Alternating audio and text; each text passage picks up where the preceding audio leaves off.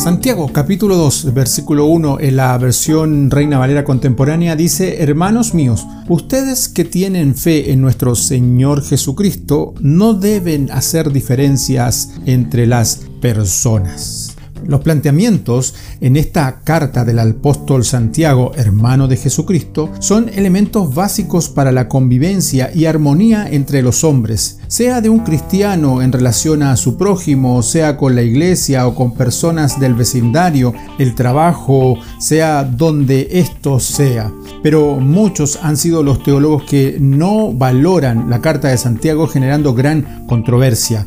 El punto era el, comillas, estatus del cristiano consagrado versus el simple oyente del Evangelio, que era degradado y visto en menos, más bien discriminado. Las jerarquías de en algunos en la iglesia rebaja al poco dotado para servir más. Desde la perspectiva humana, la mera apariencia hace clasificar o calificar a los unos por sobre los otros, pero es necesario entender que desde la perspectiva divina el nivel es parejo para todos y solo Dios es el juez que puede humillar al soberbio y exaltar al humilde. Si Él es imparcial, ¿por qué no hemos de serlo nosotros? Aún más, así como Dios mira, miremos nosotros también. Si somos cristianos realmente debemos considerar al prójimo cual el Maestro lo hizo, a la prostituta de la esquina, al alcohólico enfermo, al limosnero, al pequeño, al dueño de la empresa, al doctor de la clínica, al vecino, al amigo, en fin, a todos Dios nos creó con un cuerpo, alma y espíritu igual,